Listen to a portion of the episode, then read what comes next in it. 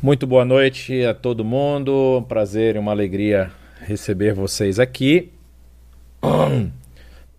Se eu conseguir, não estou com Covid, podem ficar tranquilos. Quer dizer, eu não sei ainda, acho que não estou. É... Deixa eu colocar o conteúdo da aula de hoje, que será a respeito da, da do última parte de Lutero. Nós ficamos de falar sobre isso da, na aula passada. E deixa só eu resolver um problema que meu PPT apresentou agora aqui. Só um momento. Ah, a gente vai tentar. Vai ficar assim mesmo. Então, a gente vai tentar hoje fechar, né? A parte de Lutero.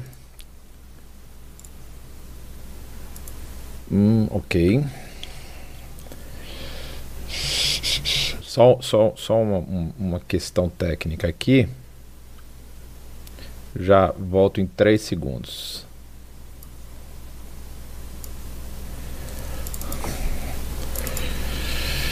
Parará.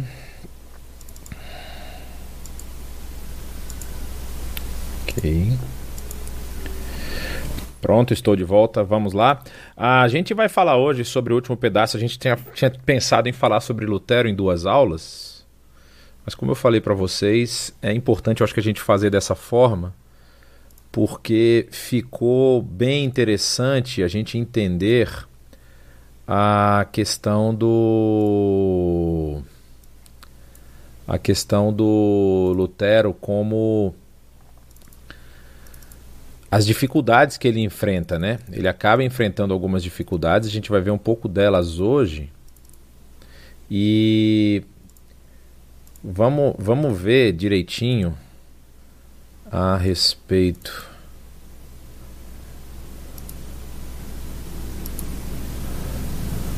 Pronto, vou subir. Vou para as alturas. Bom, vamos lá. Na aula passada, a gente chegou a falar sobre a questão da a questão da chegada de Lutero nesse lugar aí que vocês estão vendo de fundo, né, que é o Castelo de Wartburg. Porém,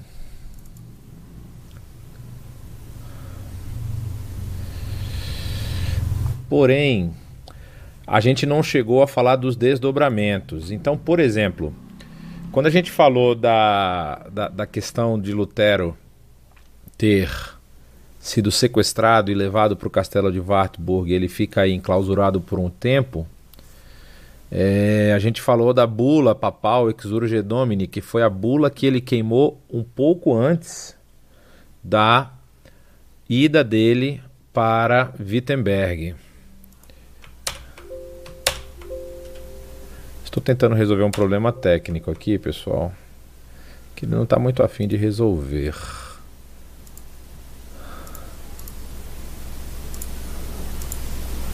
Acho que vai ser o jeito. Ai meu Deus do céu.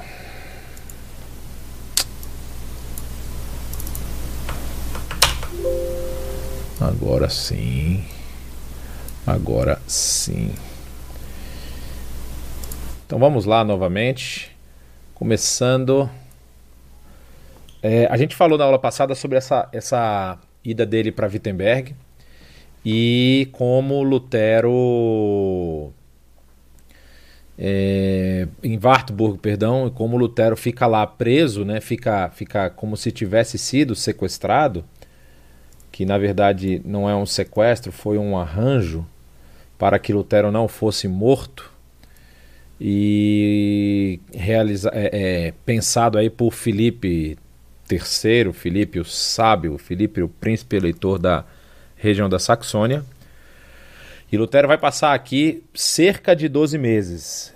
Né? Um, um, pouco a mais, um pouco a menos, é exatamente aí as datas às vezes dão alguns conflitos, mas pelo menos 11 meses ele passa preso, de certa forma, né, na verdade, sendo preservado nesse castelo, próximo à cidade de Eisenach, que é um dos pontos que se visita quando você vai conhecer a história da reforma.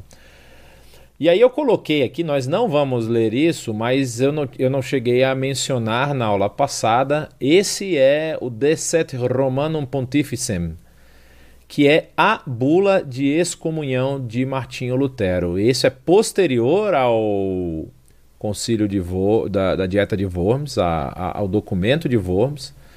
E Lutero, com esse documento, eu acho que vocês devem ter. Quem, quem recebeu o material da aula passada deve ter visto lá que eu coloquei no final daquele material as 95 teses de Lutero e coloquei também os pontos de inflexão da Igreja Católica, os pontos em que foram abordados pela bula papal chamada Exurge Domini, que é a bula que reage ou que rebate Lutero. Uma coisa que eu acabei não falando, ou devo ter falado rapidamente, eu realmente não me lembro se eu cheguei a falar, é sobre como que a igreja, qual foi, qual foi o movimento da igreja com relação a Lutero no quesito. Muito boa pergunta. Como receber o material? Então vou fazer um hiato aqui na nossa aula para explicar isso. O material ele está disponível para todo mundo que se inscreveu no WhatsApp da conexão, cujo número é 11 alguma coisa, alguma coisa, outra coisa, outra coisa. Uh, aí que eu vou pegar esse número aqui. Já vou passar para vocês. Eis o número aqui. Então, o número é esse que eu estou postando na na no chat aí do YouTube para quem está aqui na nossa sala, provavelmente já tem o número porque vocês entraram aqui pela inscrição, né? Tá aqui também. Então, é... tem que entrar em contato com esse número aí, falar que quer fazer a matéria, ou falar que já está fazendo a matéria e eles vão te enviar o material, tanto da aula passada como das outras aulas também. Você vai receber todo o material. Então vamos lá. O que, que acontece aqui? Lutero, é, logo que ele escreve os seus documentos, ele não é deixado de canto. A gente falou que a Igreja Católica não não a Igreja Católica não teve uma reação muito enérgica num primeiro momento, mas Lutero começou a ser investigado. As 95 teses eram um documento, e aí, como documento, Lutero começa a ser investigado dentro da Igreja Católica. E ele é, é, é, possui uma escada, vamos dizer assim, umas escalas de, de, de, de, de pareceres contra Lutero. Lutero, primeiro, ele é indicado como uma pessoa que está com alguns pontos de conflito, depois ele é, ele é indicado para como se estivesse falando heresia em algum elemento, até chegar ao ponto, no final ali de 1520, próximo à dieta, é, que ele é considerado herege completo, ou seja, Lutero está deturpando as doutrinas da igreja, ele é considerado herege completo e a gente percebe que esse movimento é um movimento que tem muita questão política envolvida, né? A questão política por trás das respostas, das idas e vindas, apesar de a gente achar bonito assim que foi um, um, um embate muitas vezes teológico do que Lutero estava fazendo com a igreja, não é necessariamente realidade no, quando se fala do, da, da perspectiva da Igreja Católica. E nós vamos perceber, eu espero que vocês percebam isso, que Lutero também encontra dificuldade em alguns elementos da sua fé, da sua, da sua doutrina, elementos que ele poderia ter aberto mão em alguns aspectos, mas não abre mão, muito até por conta do, do poder e autoridade que ele tem, que ele, que ele chegou a, a, a adquirir, porque ele vai ter embates ferrenhos com alguns outros reformadores que têm um impacto muito grande por exemplo, ele tem um problema de, de, de, de ordem é, estrutural, vamos dizer assim, com o João Calvino. Porque Lutero, o, o, o movimento todo que Lutero apresenta e o que ele pretende fazer, parece que a sua ideia é uma ideia de reforma da Igreja Católica Apostólica Romana. João Calvino não pensa assim. João Calvino ele não, não, não vê aí uma possibilidade, vamos dizer assim, de redenção da Igreja Católica. Ele vê realmente uma, uma necessidade de ruptura completa e o surgimento de uma nova igreja, como aconteceu já no passado com relação às outras divisões que a igreja havia sofrido. Ele vê basicamente que a igreja precisava sim de uma reforma completa. E, na verdade, não é uma reforma completa, uma, um, um, surgimento, né? um surgimento de uma nova igreja. Então, esse documento que vocês estão vendo aí na tela é o documento oficial da bula de excomunhão emitido em 3 de janeiro de 1521, após a Dieta de Worms, assinado por ninguém mais, ninguém menos que o próprio Papa Leão X. E ele tem aqui a sua a sua explicação. Eu não vou ler aqui com vocês, mas vocês eu coloco no material que é bom vocês terem isso, vocês estudar, é, lerem vocês vão entender qual foi o movimento causado por Lutério e como foi essa resposta aí da Igreja Católica, né? Aí ah, vocês vão ver aqui no final que tem uma parte que eu deixei em destaque. Ele tem aqui no caso 10 pontos, né? E do décimo ponto ele fala: ninguém em absoluto pode infringir esta, essa nossa decisão escrita declaração, preceito, injunção, designação, vontade, decreto ou temariamente contrariá-los. Temerariamente, desculpa, temerariamente contrariá-los. Se alguém se atrever a tentar tal coisa, saiba que incorrerá na ira de Deus Todo-Poderoso e dos bem-aventurados apóstolos Pedro e Paulo. Ou seja, a igreja está dando uma carteirada aqui, né? Tipo assim, ó, se vocês não executarem isso que nós estamos falando, não é a nossa ira que vocês vão receber, mas a ira do próprio Deus, né? Porque nós somos os, os, os responsáveis pela é, interpretação e pelo conhecimento, ou seja, nós, nós temos esse acesso exclusivo aí a Deus, é, esquecendo inclusive da igreja bizantina que ainda existia, apesar de estar sendo dominada agora pelos é, turcos e pelos seljúcidas e pelos, pela expansão da, do islamismo. Então, você está vendo é, esse documento, e aí esse é o documento que realmente excomunga Martinho Lutero. Só que aqui é uma questão interessante, porque Lutero, nesse momento, ele está simplesmente, vamos dizer assim, a ver navios. Ele está. Uh... Lembrem, por exemplo, que Felipe, perdão, Frederico o Sábio é católico.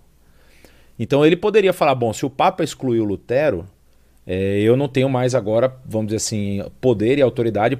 É, é, Frederico é católico, ele tem aquela história de que talvez ele tenha se convertido no seu leito de morte ali, por volta do, do por perto do seu, do seu leito de morte. Mas Frederico, ele poderia pensar assim: bom, eu não vou querer ir contra a. É, eu não vou querer ir contra a decisão da, da igreja, né? Mas ele acaba por é, preferir manter Lutero são e salvo. E Lutero vai ficar lá, vocês lembram que a dieta acontece no final de 1520, por volta de outubro de 1520. Lutero é sequestrado ali e ele vai ficar os próximos 12 meses enclausurado naquele castelo que nós falamos no começo, lá o castelo de Wartburg. E então, dito isso, nós vamos ver agora um pouquinho sobre as suas obras. Gente, aqui vai, vale um, um, um, uma ressalva, né? É... Nós não vamos ver toda a obra de Lutero, até porque são muitos textos, são muitos. Existem coleções completas dos textos que foram encontrados de Lutero. Tem muita coisa que acontece assim, que, que, que acaba se tornando depois um texto importante, mas que na verdade era apenas Lutero respondendo alguns questionamentos. Então alguém perguntava alguma coisa para Lutero, Lutero respondia. E esse vai e vem aí depois foram os seus próprios alunos agruparam muitos dos seus escritos e fizeram compêndios de escritos de Lutero. E, e como a gente tinha mencionado a questão da, da, da, imprensa que tinha chegado lá, da, da prensa de, de, de tipos móveis, né? É, a gente acaba vendo que tudo que Lutero falava, escrevia e respondia rapidamente era publicado, era multiplicado. E aí, quando Lutero vai ser levado à dieta de Worms, por exemplo, a gente voltando um pouquinho aqui no tempo, não havia nenhuma disputa teológica cujo nome de Lutero aparecesse que não lotava de gente. Todos os estudantes de teologia da região queriam ir lá ver Lutero. Então isso acontece em Heidelberg, isso acontece depois em Leipzig, isso acontece em Mainz, quando ele vai falar em Mainz também, em Erfurt. Então todo lugar que Lutero fosse falar, o pessoal ia correndo lá para poder é, poder ouvi-lo, né? E aí nós vamos falar aqui sobre eu escolhi oito momentos, não são oito obras, mas são oito momentos da, da vida dele que, que são muito importantes para a gente entender todo esse movimento. Então vamos começar, por exemplo, a gente já falou das 95 teses, o que, que isso causou e todo, todo o, vamos dizer assim, o, o movimento, a gente falou muito dela na aula passada, se vocês não assistiram podem voltar lá e ver. Aí tem essa questão da tradução do Novo Testamento, que é, é, é, muito interessante. A gente vai perceber algumas coisas já que são pontuais, mas são marcas do, do, da história e da vida de Lutero. Aí nós temos esse, esses textos chamados Loci Comunes, que não é um texto luterano, de, não é um texto luterano, perdão, não é um texto de Lutero, é um texto luterano sim, mas ele é escrito por Melanchthon, não escrito por Lutero, e a gente vai ver já já a importância deles também. Aí o De, de Abroganda da Missa Privata, Abroganda Missa Privata, bonito esse nome latim aí, se você quiser botar no seu gato é, que ele trabalha o fim do papel sacrificial da missa para o clero. A gente vai falar sobre ele também já na frente. Eine Treute, Vermalhung, aí tem o, o texto tem 50 palavras em alemão e tem a ver com uma, um, um, movimento revoltoso que estava acontecendo em Wittenberg. É importante isso porque isso vai desencadear tanto nos sermões em Vocavit como na Guerra dos Camponeses. Esses três aí estão interligados, os 5, 6 e o 7. Mas é importante a gente falar de cada um separado. E aí, as coisas na vida de Lutero que mostram realmente que, apesar da sua, vamos dizer assim, predisposição em depositar sua confiança na, na, na, na sua fé, na justiça pela fé em Cristo Jesus, você percebe que ele tinha alguns elementos ah, problemáticos e coisas que depois vão ser, vão depor contra ele na sua história. É, só um detalhe, o pessoal está fazendo pergunta aí no chat. Pode perguntar, eu vou responder todas elas no final. Vocês podem ir perguntando à medida que as coisas forem aparecendo, mas eu só vou parar mais para o final para a gente poder ganhar tempo aqui, tá bom? Então nós temos aqui uh, a primeira questão que a gente vai falar, que já é o ponto número 2, na verdade. Né? A gente já falou do ponto número 1, um, que são as, as 95 teses. A questão da Bíblia de Lutero. Essa foto aí é uma foto que é do castelo de Wartburg, da sala, do quarto que é retido é tido lá como o quarto onde Lutero ficava é, escrevendo, estudando e fazendo a sua obra de tradução do texto bíblico e também de escrever muitas cartas. É muito interessante esse período. Olha que doideira, gente. Lutero traduz o Novo Testamento completo em 11 semanas. 11 semanas foi o período que ele precisou para traduzir o Novo Testamento para o alemão. E recebe, a gente percebe na, na, na tradução que ele tem uma, uma, uma influência muito forte da própria teologia que Lutero queria colocar e queria defender. E isso vai ficar muito claro quando você vai ver, por exemplo, alguns temas, como a gente vai ver aqui, que ele, ele, ele chega a ampliar alguns conceitos e diminuir outros, de acordo com o que ele encontrava, o que ele achava que era importante. Então, por exemplo, quando vai falar sobre lei e evangelho, ele dá muita importância sobre o evangelho, sobre a questão da, da salvação, sobre Cristo Jesus sendo ele a boa, a boa nova e essa justificação pela fé. Mas ele chega, são 11 semanas, 11 semanas. Essa é uma pergunta importante. Ele fica 11 semanas e traduz em 11 semanas o Novo Testamento. É impressionante. Ele fica 11 meses, 11 a 12 meses enclausurado, encarcerado. Não é encarcerado, nada disso, mas é, ele, ele fica é, é, retido ao espaço do castelo. Que é um castelo muito bonito. Inclusive, se você tiver um dia oportunidade depois que a pandemia passar e quiser visitar o castelo de Wartburg, vale muito a pena. É um castelo muito bonito. É, lá tem os aposentos, a vida do castelo era um castelo bem mais antigo que a, a, o Lutero em si, né? Ele é de, acho que de 1200 e pouco aquele castelo. E no período de Lutero já estava na, na, na família aí do, do Frederico o Sábio. Aí você pega, por exemplo, essa questão aí da, da lei versus o evangelho, Lutero ele, ele tinha essa ideia de que a lei havia se cumprido em Cristo, né? Então, tanto que depois a sua teologia vai, vai pender para ter um ensinamento mais focado no evangel nos evangelhos e nas cartas paulinas do que no Antigo Testamento, por exemplo. Há uma ressalva que eu faço aqui, e, e isso é uma conjectura, isso é um. Para não falar que é um chutômetro, né? A gente fala que a palavra bonita é uma conjectura, é uma suposição. Mas assim, é bem possível que Lutero não gostasse tanto do Antigo Testamento porque ele não dominava o hebraico. É, Lutero tem muita dificuldade, por exemplo, para traduzir o Antigo Testamento, vai precisar de auxiliares. É, ele não era tão, tão. Não é que ele não dominava, ele conhecia hebraico, sabia traduzir no hebraico, mas ele não tinha a mesma fluência que ele tinha no grego, visto que ele traduzia um texto completo em 11 meses. Ele conhecia bastante do grego, mas no hebraico ele vai aí, para vocês terem uma noção, ó, é a última linha do que eu coloquei. Ele traduz a, a, a, o Antigo, o Novo Testamento em 11 semanas, mas o Antigo Testamento demora 12 anos. São 12 anos é, traduzindo o resto do texto bíblico e a publicação do texto dele oficial, a Bíblia de Lutero, que é a Bíblia de 1534, só vai acontecer aí 12 anos após o início das traduções de Lutero. E aí você percebe, por exemplo, a gente falando sobre a questão da, da, misericórdia versus a graça. Então, havia alguns textos que falam que Deus era misericordioso, ele dizia que Deus era gracioso, porque ele estava focado nessa questão de enfatizar a graça como elemento fundamental na ação de Deus na história. É... Tem, por exemplo, a questão da. da...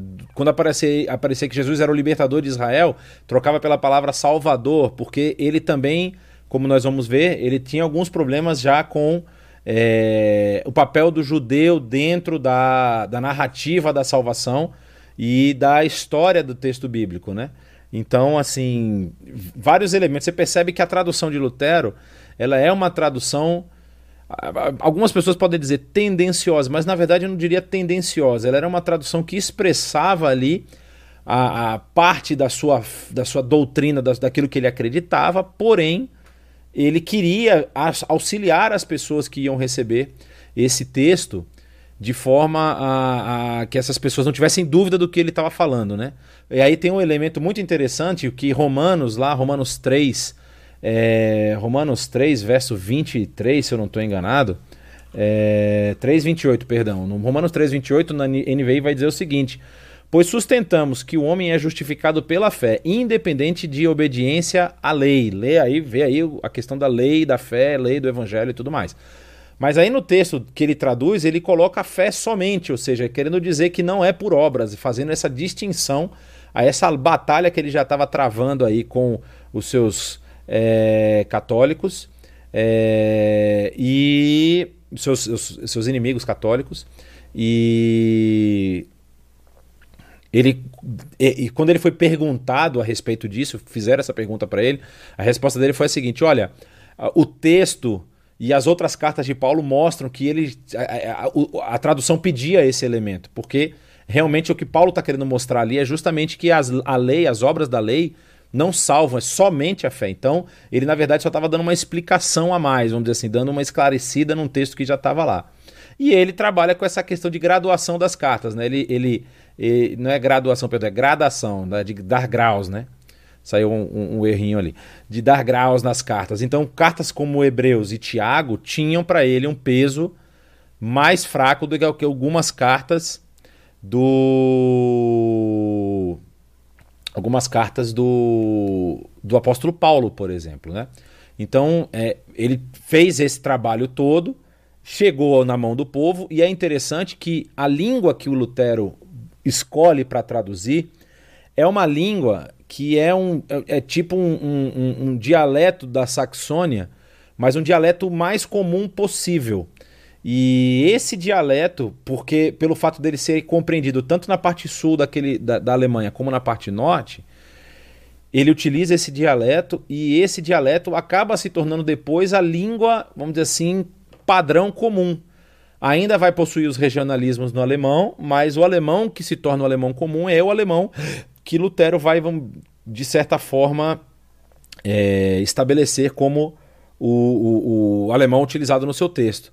Tanto que depois Melanchthon, quando vai escrever os outros textos, e o próprio Lutero, ele utiliza esse mesmo alemão para poder estabelecer um padrão de escrita, e esse padrão acaba tendo reverberações aí do até o, o, o até o, os dias atuais, né? Então vamos lá. Aí nós temos um outro um outro elemento muito é, um outro elemento muito interessante nos seus escritos, que é, na verdade não são seus escritos, esse caso aqui são os escritos de Philip Melanchthon, esse rapaz bonito que está aí do lado de vocês, bem apessoado, é, que o pessoal vai dizer que é a teologia sistemática que Lutero nunca escreveu. O, é muito comum você ver que os grandes teólogos aí escrevem teologias sistemáticas na intenção de sistematizar os elementos da fé, né? E aí você falar, por exemplo, quem é Deus, quem é Jesus Cristo, quem é o Espírito Santo, como é que são as doutrinas da graça, como é que é a doutrina da igreja, como é que é a doutrina da, das últimas coisas, a doutrina do pecado, de Satanás, e aí você sistematiza isso e você entrega para o povo um, um, um, conjunto de explicações baseados na Bíblia para o pessoal ter mais entendimento é, dos temas bíblicos. Só que Lutero não escreveu nenhum. E as pessoas dizem que essa obra aí, os Loci Comunes, que é a obra do Philip Melanchthon, seria como se fosse a teologia sistemática de Lutero, porque ele escreve tudo baseado nos escritos de Lutero então, é, é, ele coloca a doutrina cristã discutindo os pensamentos principais da Epístola aos Hebreus, perdão, a Epístola aos Romanos, e o seu objetivo era guiar o leitor a uma compreensão adequada da Bíblia em geral, ou seja, a partir de Romanos, é... a partir de, da, da Epístola aos Romanos, que o Lutero entendia como sendo a epístola doutrinária do apóstolo Paulo, você teria uma compreensão melhor de todos os textos do Novo Testamento. E Lutero falou o seguinte, né? ele falou, junto às escrituras sagradas não há um livro melhor do que esse Loci Comunes, falando do trabalho de Philip Melanchthon, e foi publicado em 1521, e isso é importante porque quando Lutero escreve, ou quando Melanchthon produz isso, Lutero está enclausurado no castelo de Wartburg. Então, provavelmente Melanchthon foi algumas vezes até lá para poder conversar com Lutero, para poder preparar o seu material e depois a sua publicação. É, aí Lutero escreve esse texto que é de abroganda missa privata, ou seja, é, é um texto que tem um impacto muito grande na doutrina católica. E vocês vão ver já já por quê. Quando ele escreve esse texto, é, ele está sendo questionado por muitas pessoas. Uma coisa importante aqui, antes de eu entrar nesse texto, deixa eu falar. Lutero, ele é excomungado, ele, é, ele acaba sendo levado lá para o castelo de Wartburg e ele começa o seu trabalho sem, vamos dizer assim, recebendo aí essa incumbência autogerada, vamos dizer assim, né, pela tradução do texto bíblico. Perdão. Pela tradução do texto bíblico, Lutero ele começa a perguntar várias coisas para vários teólogos que ele tinha como referência ou pessoas que ele já tinha conversado que eram, vamos dizer assim, próximos a ele, e aí ele começa a enviar cartas. Então ele envia carta perguntando algum tema de alguma carta específica do Novo Testamento, ele envia uma carta perguntando sobre alguma tradução de alguma palavra, coisa assim. E aí as pessoas, descobrindo que Lutero estava na ativa, começam a mandar cartas para ele perguntando temas da, da vida geral, da vida cotidiana. Porque ele já tinha causado um impacto muito grande com as suas 95 teses. E os seus embates, os seus debates aí teológicos até o momento da sua excomunhão já tinham influenciado a mente de muita gente. Então tinha muita gente com muita dúvida. É, aí Lutero começa a responder essas perguntas, e uma das dúvidas principais era sobre a questão da, da, da, do clero e do laicato. Então, assim, muita gente. Lutero combatendo o sistema de indulgências, vocês lembram que o sistema de indulgências. A gente precisa lembrar de uma coisa: um sistema só existia. Ninguém vende picolé para esquimó. Pode até tentar, né? Mas eu não acho que o esquimó vai estar muito preocupado em tomar uma coisa gelada no, no ambiente gelado que ele mora. Então, assim, é, se havia um sistema de indulgências, também havia um desejo, um sentimento das pessoas em querer saber o seu futuro, saber se a sua vida pós-morte estava garantida, saber se os seus entes queridos poderiam ser libertos ou se libertados de um purgatório. Então havia sim uma necessidade ou, ou um desejo ali intrínseco na população de que essas respostas fossem entregues, né? E aí quando a igreja começa a fazer esse tipo de venda de indulgências e Lutero bate de frente com isso, as pessoas começam a entrar em parafuso. Falou, peraí, mas tem um cara aqui que está dizendo que esse sistema é falso. Como é que funciona isso? E a gente fica como nessa história? O que, que a gente faz agora? Aí as perguntas começam a chegar. Então Lutero começa a responder de várias questões sobre matrimônio, sobre é, várias questões que vão surgindo.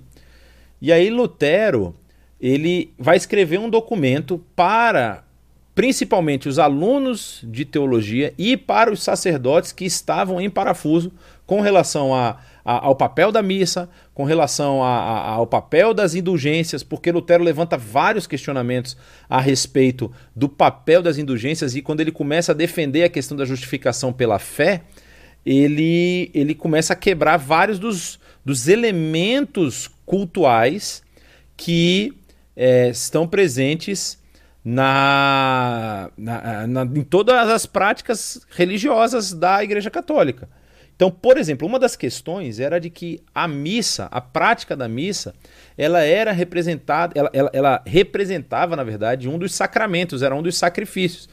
Ou seja, a, a, quando o padre e o sacerdote fazia, realizava a missa para o clero, o clero estava cumprindo um dos sacramentos e a população, os leigos, o laicato, eles estavam, vamos dizer assim, é, próximos ali da, da, da, daquele sacramento, podendo, inclusive, é, eles não participavam, por exemplo, dos elementos da ceia. A, a, a, missa ela era feita em latim, apenas o pão era distribuído, na verdade, né? Se distribuía pão para os mais pobres, mas assim não havia a, compartilhamento dos, dos, dos elementos da ceia.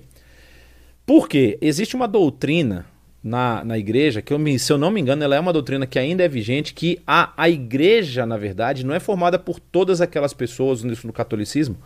A igreja não é formada por todas as pessoas que, prof, pessoas que professam o catolicismo. A igreja é formada pelo clero.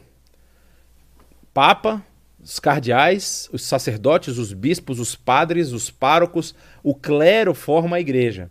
As pessoas que frequentam a igreja, elas recebem, vamos dizer assim, os sacramentos elas têm parte desse período que eles precisam pagar diminuídos, mas eles não fazem parte dessa igreja. Eles precisam, vamos dizer assim, ter as suas obras de arrependimento no purgatório.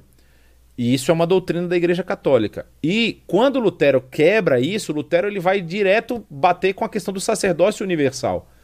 Não é? Inclusive aí Hebreus o ajudou bastante nesse, nesse, nesse elemento. Porque quando Lutero começa a, a, a bater de frente com o sistema religioso católico da época, em alguns elementos, e esse era um dos elementos, ele entendia que todas as pessoas, através da fé, porque esse é o ponto basilar de toda a sua teologia, né? O justo viverá pela fé.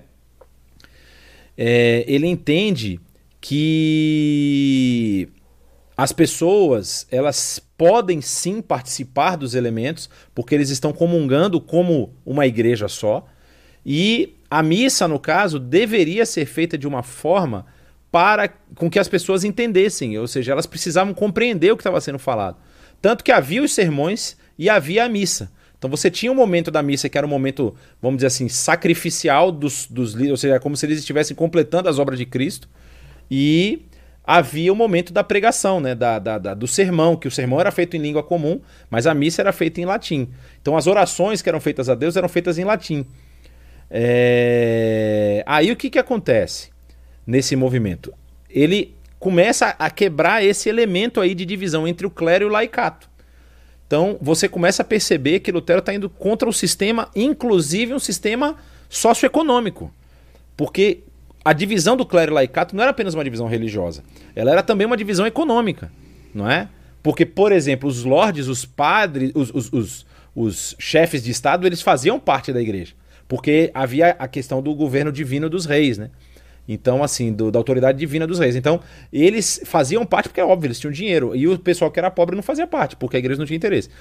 Mas isso não é muito diferente nos dias atuais, infelizmente. Nós temos muitas igrejas ainda, e não estou falando de igrejas neopentecostais, estou falando de igrejas tradicionais que lidam dessa forma, mas não falam. Mas é isso, ó, não vamos entrar nesses detalhes, vamos continuar. Aí, ele é, é, trazia esse povo para perto ali da, da, da, do cerimonial do culto, né, da, missa. Né? Então ele acaba praticamente com essa questão da, da, da celebração da missa como ela era feita, entendeu? E começa a distribuição dos elementos da ceia para todo mundo. Ele, ele escreve esse texto, esse texto se torna um texto mais ou menos básico no período.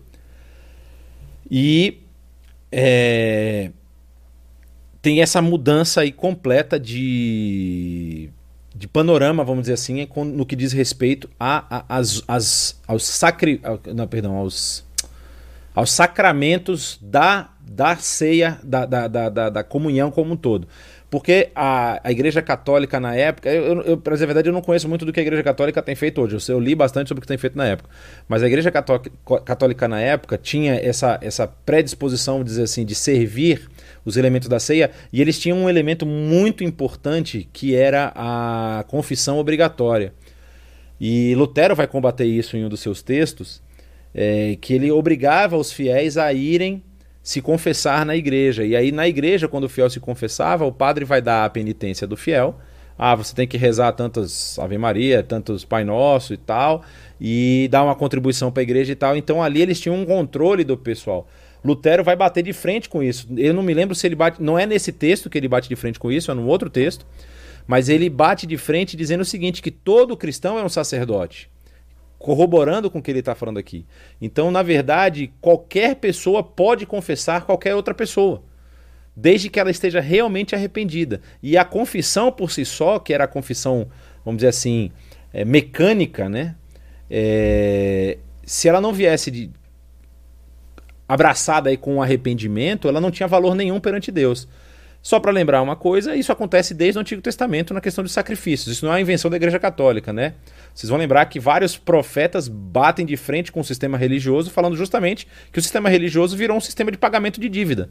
O cara sabia quais pecados ele queria cometer, quais ele tinha cometido, ele lá pagava a dívida e tava com a, a, a folha estava em branco de novo, né?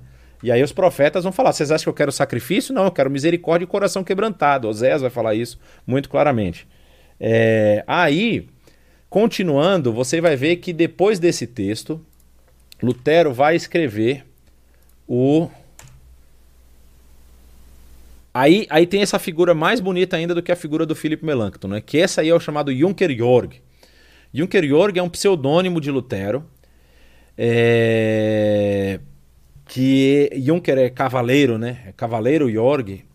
E aí tem aquele texto bonito que eu falei para vocês. Eine treue Vermannung zu allen Christen sich zu hüten von Aufruhr Empörung. Uma sincera admoestação a todos os cristãos para que se resguardem da insurreição e rebelião.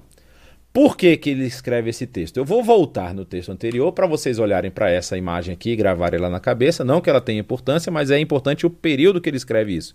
Ele escreve isso quando ele está enclausurado em Wartburg. Aí, aqui, nós temos ele com o seu pseudônimo, que ele saía como esse cavaleiro Jorg e visitou Wittenberg algumas vezes, visitou alguns, alguns outros lugares, escondido, né? Camuflado mascarado. Só que o que, que aconteceu? Quando Lutero escreveu aquele texto lá, alguns líderes do movimento reformador, é, Andreas Karlstadt, Gabriel Zwillig é, e outros, eles começaram a ampliar os conceitos que Lutero estava passando. Então, por exemplo, quando Lutero falava que não podia mais fazer missa em latim, eles começaram a, a tomar aí um, um, um, um como é que eu posso dizer, uma atitude de que várias coisas precisavam ser reformadas, não era só a missa. Precisava ser reformado o, o, o a forma do, do culto, a, a, formação da igreja, as coisas que estavam dentro da igreja que não pertenciam, não faziam parte da Bíblia, tinham que ser removidas. Então, por exemplo, há um momento aqui em que a, o desejo iconoclasta volta, não é? o desejo iconoclasta ele, ele começa a, a, a, a, ter esses insurgentes. E aí, o que, que a gente vai perceber? Olha só, ele, ele quando escreve esse texto, ele, ele vai a Wittenberg uma, um, em uma, uma ocasião e volta. Aí ele escreve esse texto buscando conciliar os diferentes pontos de vista dos reformadores, principalmente sobre a intensidade dessa reforma. Muitos estavam partindo para a violência, destruindo obras de arte e propriedades da Igreja Católica. Vários quadros de arte foram destruídos, é, estátuas foram destruídas, principalmente estátuas de santos, altares, você tinha pontos de romaria no território alemão, e aí os, os, os reformadores aí da, da, da, do período luterano querem destruir tudo, querem acabar com tudo. Então Lutero ele escreve esse texto na tentativa de apaziguar um pouco os ânimos aí e, e dar um pouquinho mais de calma para o movimento. Olha só, ele buscava se esquivar de ações abruptas que pudessem levar a uma revolução violenta. Seu intento era causar uma mudança de atitude através de doutrinas e ensinamentos práticos que ele transmitia em seus escritos. Não era uma luta sangrenta armada, não era esse o desejo de Lutero. E aí a gente vai ver o que aconteceu em Wittenberg em 1522. Como eu falei para vocês, esse texto, esse e a Revolta dos Camponeses, eles estão vinculados. Por quê? Em 1521, Lutero foi é, excomungado, correto? E ele passa o ano de 1521 lá no castelo. E em 1522, ele já começa a voltar à vida comum. As pessoas já sabem que ele está vivo, ele já não tem mais por que ficar escondido. E aí ele vai para Wittenberg e eles, ele, ele tem, tem, um período do ano chamado Invocavit, que é, se eu não me engano, são nas 70, 70 dias antes da Páscoa.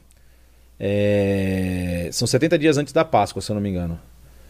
E é uma semana que eles, eles faziam algumas cerimônias, você tem alguns elementos lá que o, o calendário realmente católico não é uma das minhas maiores áreas de estudo, mas assim, eu sei que existe esse, essa data, não sei exatamente, eu acho que são 70 dias antes da Páscoa, assim. E aí, Lutero volta para Wittenberg e ele vai pregar nessa semana. A semana em Vocavit, que ele prega durante oito dias. Ele faz várias pregações durante esses oito dias. E nesses sermões, que são marcantes na vida ali da, da, da, da, comunidade de Wittenberg, Lutero tenta realmente colocar uma, uma tampa na panela. Ele fala, gente, segura um pouco, porque está muito violento o movimento. E o que, que, tinha acontecido nesse período? Como Lutero tinha escrito várias coisas que tinham tomado corpo e tinham, as pessoas tinham multiplicado muito, na cidade de Zwickau, por exemplo, havia um, grupo de profetas anabatistas que foram influenciados muito por Thomas Müntzer. A gente vai falar dele, eu acho que daqui a pouco, se eu não estou enganado, na Revolta dos Camponeses. E aí um grupo desses vai para Wittenberg e começa a provocar essa revolta mais radical. E aí eles... É começam a angariar adeptos dessa revolta, principalmente aí, como vocês estão vendo, Andreas Karlstadt e Gabriel Zwillig. E, por exemplo, Lutero ele escreve contra é, o oratório da, de Maria de Regensburg, que é uma das cidades lá. Havia uma Maria que apareceu para um trabalhador e curou essa, esse trabalhador, aí se tornou um ponto de peregrinação, e aí fizeram esse oratório lá. E aí Lutero escreve contra o padre da cidade, falando que ele deveria é, parar com a peregrinação para esse lugar. Na verdade, ele escreve para o povo para parar, para parar a peregrinação, porque não havia esse tipo de coisa de, de Maria vir e fazer aqui um milagre. Ele estava começando a combater esse tipo de. É, esse tipo de, de, de, prática, né? E aí o que, que acontece? Andreas Karlstadt e Gabriel Zwillig pegam esse texto de Lutero e ampliam. como Lutero falou mal de um lugar de peregrinação, então, na verdade, todos os ícones, todas as, as, as, estátuas, elas são erradas. Então, nós temos que quebrar tudo. Aí eles começam a entrar nas igrejas da região de Wittenberg e a quebrar as estátuas, a jogar tudo fora. Essa imagem que você está vendo aí é uma representação de uma estátua de Maria sendo derrubada, por exemplo. E aí Lutero ele entra na história aí com essa série de sermões tentando traçar uma linha, um caminho do meio. Ele fala assim, ó, nós precisamos de uma reforma cuidadosa que leve em consideração a consciência daqueles que ainda não estivessem persuadidos a acolher a reforma protestante como um todo. E aí ele começa a promulgar algumas mudanças, voltando inclusive alguns dos elementos anteriores àquele texto lá que eu mostrei para vocês do Abiroganda da, de Abiroganda Missa Privata, né? É, ele, por exemplo, volta aos elementos serem só distribuídos para o clero, os elementos da ceia. Ele também volta a, a implementar o, a confissão obrigatória. E é nesse período aí, para poder apagar, apagar um pouco os ânimos. Só que qual é o problema? Paralelamente ao que está acontecendo em Wittenberg, há um movimento dos camponeses que está acontecendo em outras partes da Alemanha. Um movimento que surge primeiramente ali na região da Floresta Negra, no sudoeste da Alemanha, e vai se expandindo, chega à Áustria, chega um pouco até a República Tcheca também. E é um movimento que é gerado, que, que, que a liderança anabatista abraça. E entre eles está o famoso Thomas Münzer, que é um, um anabatista da região ali da Áustria e acaba circulando por vários lugares, né? A gente chegou a falar dele, eu não me lembro se a gente falou dele, gente, mas é, ele, no, na, na, questão da Guerra dos Camponeses, o que, que a Guerra dos Camponeses? É, o que, que os camponeses queriam? É, que é chamada de revolta também dos camponeses, como escreveram ali no chat. Eles queriam uma reforma que fosse social e econômica da Europa, não apenas uma reforma religiosa. Eles queriam mudar o status quo da sociedade. E é uma sociedade que se torna aí entre é, durante esse período medieval, uma sociedade que se torna de, de, de, de burgos, de, de como é que podemos dizer, de feudos, né? Então, você lembra do período do feudalismo? Então, você tem ali os senhores de terra que acabaram concentrando poder, poderio principalmente militar, é, e eles têm as terras e os camponeses trabalham nas terras deles e fica nessa, nessa relação de suzerano e vassalo, né? Suzeran, suzeranato e vassalagem. E aí, por conta disso, é, os camponeses chegam agora e falam: ó, acabou isso. É, porque quando começa a reforma protestante, eles acabam a entender que eles têm um direito divino de compartilhar do poder. Então, assim, Deus colocou todos como iguais, então nós todos temos que ter os mesmos privilégios, vamos dizer. E eles começam a trabalhar nessa nesse, nesse, nesse caminho e buscam eles buscam quebrar o monopólio dos senhores feudais, dos fidalgos, dos, dos senhores de terra lá daquele período.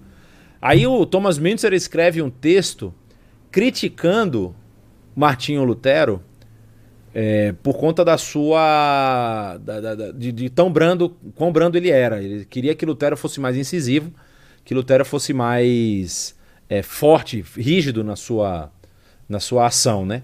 E aí, olha o que, que ele escreve. Então, ele não vê que a usura e as taxas impedem que se tenha acesso à fé? Ele afirma que a palavra de Deus é suficiente. Então não vê que os homens que consomem todos os momentos da sua vida na luta pela sobrevivência não têm tempo para aprender a ler a palavra de Deus?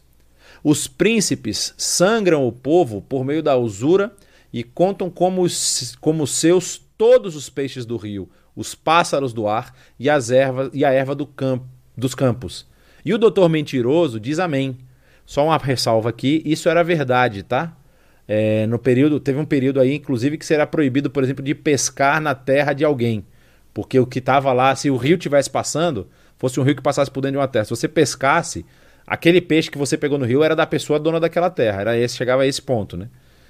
E aí ele continua dizendo: que coragem afinal é a dele, o doutor Patinha de Gato, o novo Papa de Wittenberg, o doutor Cadeira de Balanço, o psicofanta amante dos banhos de sol. Ah, ele afirma que não deve haver revolta porque a espada foi entregue por Deus aos governantes, mas o poder da espada pertence a toda a comunidade. Então você percebe que eles estavam realmente se preparando para uma grande batalha, uma grande luta, né? E aí o que, que nós vamos perceber? Há um grupo que se reúne na cidade ali de Memmingen e escreve uma carta com 12 artigos que são reivindicações aos líderes, aos príncipes, é, feitas pelos camponeses. E aí o que, que acontece? A revolta que havia começado na região da Floresta Negra no verão de 1524 e na primavera de 1525 já se espalhava por todo o território. É, na, na primavera de 1525 já se espalhava por todo o território germânico. Em março daquele ano, os líderes se reuniram em Memmingen com uma lista de 12 artigos que tratavam basicamente de queixas sobre a economia e as diferenças sociais, mas com uma justificação religiosa. Alguns dos artigos geravam maiores problemas, já que buscavam uma reinterpretação das palavras de Lutero. A doutrina luterana acerca do sacerdócio universal e a liberdade do cristão foram interpretados em uma visão socioeconômica, significando a igualdade para todos e a liberação das metas feudais, como acontecia, né? O senhor feudal ele botava uma meta para o, o, o a, a, a, pessoa lá, o seu vassalo, e ele tinha que entregar, por exemplo, a produção até X, e havia isso também. Então, assim, eles queriam a liberação de todas essas coisas. Esse era o sistema econômico da época. E aí, Lutero escreve essa carta chamada Ermanhung zum Frieden, é, que é exortação à paz em abril de 1525. E essa carta pedia que tanto os, os senhores feudais como os camponeses chegassem aí a um entendimento, mais focado principalmente nos senhores feudais, nos, nos, nos, nos casos ali fidalgos, como está escrito, né? E ele buscava apaziguar o ânimo dos dois lados. Né? Ele dizia aos fidalgos: Não são os camponeses que se levantam contra vocês ou contra vós, mas o próprio Deus. E aos camponeses ele falava: Aquele que servir da espada morrerá à espada. Mesmo que os príncipes sejam perversos e injustos, nada autoriza a revolta contra eles. Essas eram as palavras que o Thomas Müntzer estava criticando, inclusive, dizendo que Lutero estava se, estava se colocando do lado dos senhores lá, dos líderes que estavam é, sugando todas as energias aí do povo, né? Aí o que, que vai acontecer? Esse é um trecho da carta que é interessante a gente ler para a gente entender mais ou menos o que estava acontecendo, o que, que Lutero estava pensando de tudo isso. Ele diz o seguinte: Não temos ninguém a quem agradecer esta rebelião maligna, a não ser vós, príncipes e senhores, e principalmente, principalmente vós, bispos e padres e monges alucinados, cujos corações cujos corações estão endurecidos contra o santo evangelho. Embora saibais que é verdade e que não podeis desmenti-lo. Além disso, em vosso governo temporal não fazeis outra coisa senão espoliar e roubar vossos súditos, para poderdes levar vida de esplendor e soberba, até o pobre povo comum não poder aguentar mais. Muito bem, então, uma vez que sois a causa desta ira de Deus, ela indubitavelmente cairá sobre vós, se não modificardes a tempo vossos métodos. Os camponeses estão reunidos e isso pode resultar na ruína, destruição e desolação da Alemanha por duros assassínios e derramamentos de sangue, a menos que Deus seja levado por vosso arrependimento a impedi-lo. Não são os camponeses que se levantam contra vós, mas Deus mesmo. Escolhei entre os nobres determin, de, determinados condes e senhores e das cidades alguns conselheiros, e tratais, tratai desses assuntos e resolvei-os de maneira amistosa. Vós, senhores, abandonai vossa teimosia e desisti de uma parte de vossa tirania e opressão, para que a pobre gente tenha área e espaço para viver. Por sua parte, os camponeses deveriam deixar-se instruir, ceder, e deixar passar alguns artigos que visam longe demais e alto demais. Aí você percebe que Lutero está falando aí para os dois lados, tentando é... tentando resolver esse problema, né? Aí o que, que nós vamos ver? Os senhores tiram o pé. Eles não não não se armam, não vão contra e os camponeses aproveitam isso. Quando Lutero faz uma viagem entre abril e maio de 1525 pelos campos da Saxônia, é, ele vê muitos estragos em muitas aldeias, em muitas cidades, causados pelos camponeses.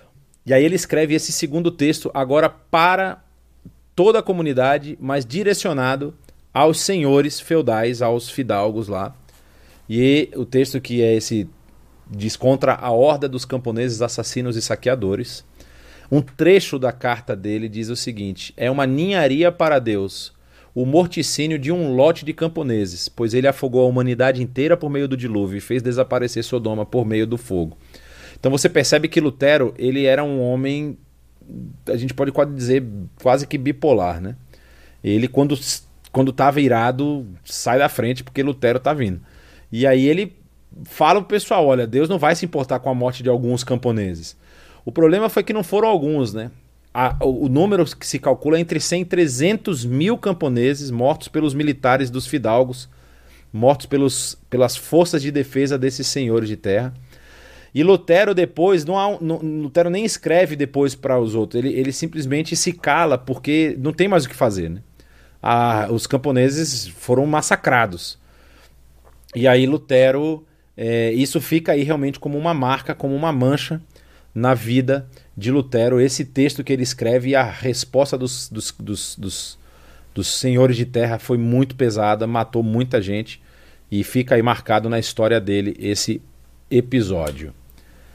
E aí nós vamos ver, um, um, um, finalizando aqui quase, essa parte da vida de Lutero que teve repercussões muito grandes. Existe um elemento antes aqui, eu vou dar uma volta aqui rapidinho. Existe um elemento que acontece aqui no meio que também é uma mancha aí no, no, no, no, na história de Lutero, que é a história dele com o Filipe de Hesse, que era o príncipe eleitor de um dos outros territórios aí, que eu não vou me lembrar exatamente de qual território ele era príncipe eleitor. Mas o Filipe de Hesse, ele... Filipe I de Hesse, que ele era o príncipe eleitor da príncipe eleitor da de algum lugar. Depois a gente vê isso aí, mas enfim. E... Ele casou com uma também uma, uma, uma senhora de classe é... chamada Cristina da Saxônia, né? O casamento dele. Só que é, o Felipe de Hesse, a esposa dele era doente e parece que não poderia gerar filhos. Então ele acaba se envolvendo com uma outra mulher, uma mulher de nome Margarete de Saale, e com essa Margarete ele tem vários filhos. Ele chega, acho que são 17 filhos. Uh, só que o que, que acontece? Ele já estava já estava envolvido com essa mulher e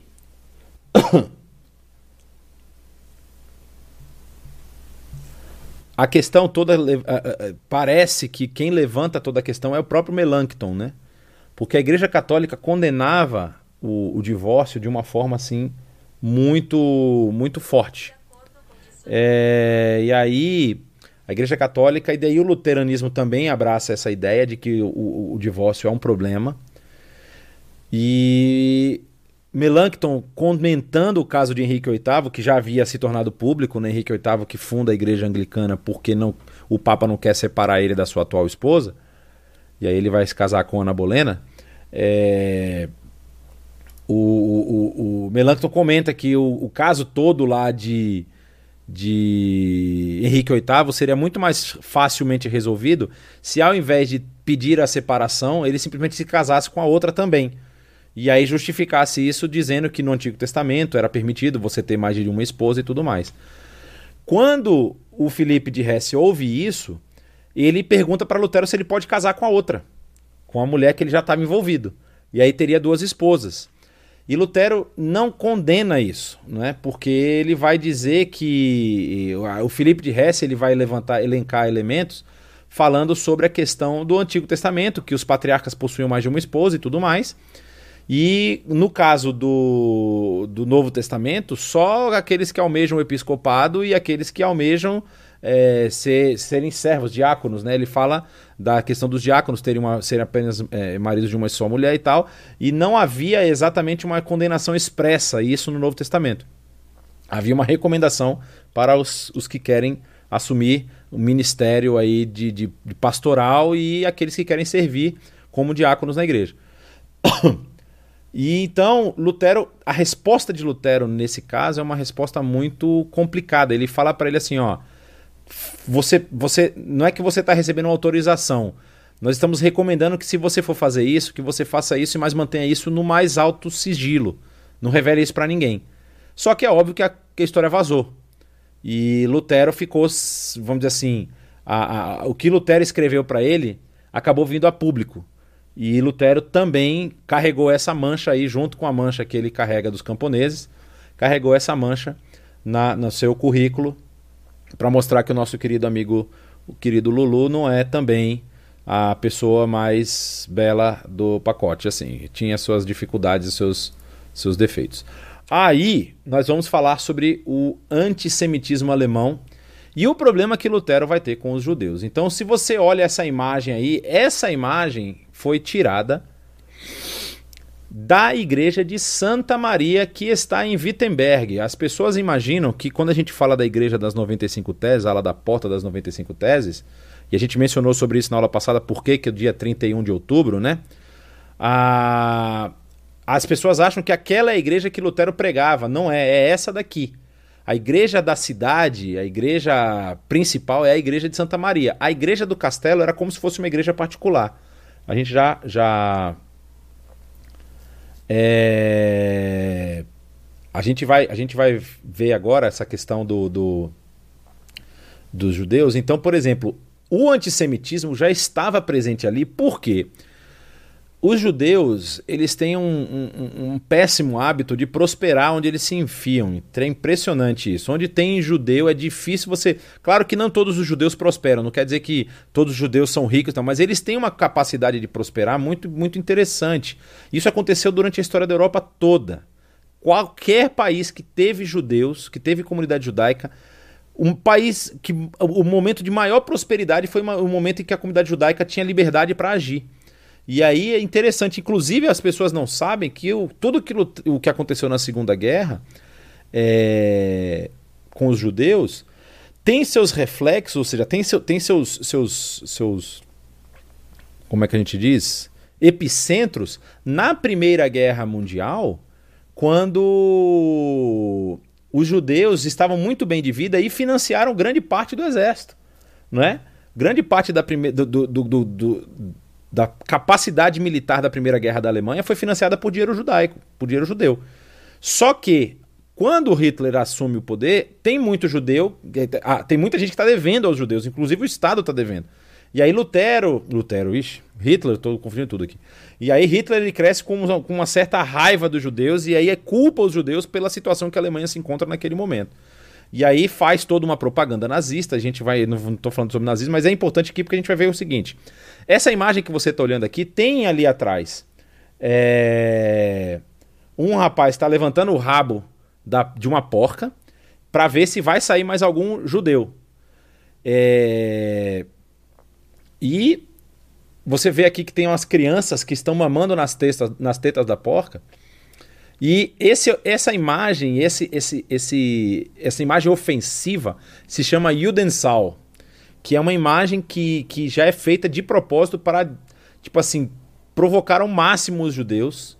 Judeus, você lembra que judeus não têm tanto poder bélico, o judeu não consegue entrar em luta, em batalha. Agora em Israel consegue, mas nessa época não. Os judeus eles trabalham muito com finanças, né? E aí, é, essa imagem ela está na esquina da igreja de Santa Maria. Ela está na fachada externa e no local de passagem para a sinagoga. Os judeus moravam em um lado da cidade e tinham que passar por aí toda, todo o Shabat, quando eles iam para a sinagoga, pra, e viam isso. Isso foi colocado de propósito, só que foi colocado bem antes de Lutero. Isso foi colocado em 1305. É, é a época dessa, dessa obra de arte aí que foi colocada lá. Então você percebe que havia já uma animosidade com relação aos judeus. Eles não eram tão bem quistos assim. Mas quando Lutero começa o seu movimento, é... ele quando ele começa o seu, o seu, o seu trabalho ali de, de reforma da igreja alemã, que vai se tornar a igreja luterana, ele escreve um texto chamado Das Jesus Christus eingeboren Juden sei, que Jesus Cristo nasceu judeu, ou seja, ele está avisando para os membros da sua nova igreja que eles precisam ter paciência com os judeus, porque até Jesus nasceu judeu. Só que, quando o tempo vai passando, os judeus não se convertem. Ele achava que os judeus iam se converter em massa, porque agora que ele tinha descoberto a, a, a, a última maravilha do texto bíblico, que o justo viverá da fé, não tinha como os judeus não entenderem que Jesus Cristo ele veio para é, é, redimir toda a, a, a, humanidade, e apesar do que os judeus fizeram com Jesus, eles também poderiam, pela fé, ser resgatados. Ele acreditava nisso. Lutero falava isso abertamente e esse texto que ele escreve vai falar sobre isso, que eles precisavam ter paciência, que os judeus eles haviam não haviam entendido ainda, mas quando eles compreendessem essa maravilhosa graça que estava lá expressa no Novo Testamento, eles com certeza iriam se voltar para Jesus também e tudo mais. O problema é que o tempo passou e o judeu não se converteu. E aí ele escreve um segundo texto, já, olha só, são 20 anos de diferença entre os dois textos. É, em 1543, ele escreve sobre os judeus e suas mentiras. E no texto tem esse pedaço que diz assim: ó, queimem as suas sinagogas, neguem a eles o que disse, o que disse anteriormente, force-os a trabalhar e trate-os com toda sorte de severidade. São inúteis, devemos tratá-los como cachorros loucos, para não sermos parceiros em suas blasfêmias e vícios e para que não recebamos a ira de Deus sobre nós. Eu estou fazendo a minha parte. Lutero vai falecer um pouco depois disso aqui. Lutero ele falece em 1400, 1500, perdão. 1500, ô oh Senhor. Ah, deixa eu ver de novo aqui que eu esqueci. 1546. Ele morre três anos depois é, de ter escrito esse texto. É bem no final da sua história, da sua vida. Só tem um detalhe que é muito importante a gente lembrar aqui. Lutero ele sempre sofreu com algumas doenças e no final da sua vida, no período final da sua vida, essas doenças se agravaram. E ele tinha dores constantes, ele tinha é, problemas de saúde no coração, no fígado, ele tinha é, problemas no rim, ele desenvolveu vários problemas de saúde, tanto que a sua morte, ela é uma morte em etapas. Ele vai para sua terra. A gente vai falar sobre isso já já. Ah, depois eu volto lá. Mas enfim, só para vocês entenderem. Então, nesse período da história, inclusive existem alguns textos dele falando. Alguém anotou, na verdade, de uma conversa dele com a sua esposa, em que a esposa dele fala para ele que ele está respondendo as pessoas com muita rispidez, com muita violência. E aí a resposta de Lutero para ela é simples.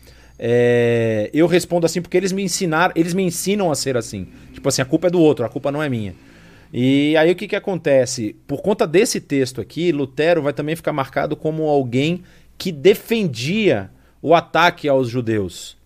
E aí, no, no período nazista, o, o, a, a, máquina de propaganda nazista que estava em Nuremberg, principalmente o jornal lá de Nuremberg, escreve e cita Lutero em vários trechos para justificar a, a, o que estava acontecendo com os judeus no segundo, na Segunda Guerra Mundial.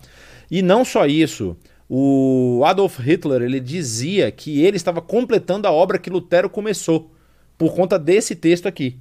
Então ele falou assim: ó, eu vou completar a obra de Lutero. Aquilo que Lutero não fez, eu vou continuar. Então, assim, é, é, para vocês entenderem a, a, a gravidade e, e, a repercussão dos escritos de Lutero na história aí da Alemanha e na história, inclusive, que influencia a gente, né? Em toda essa repercussão que nós vemos aí a respeito da igreja alemã.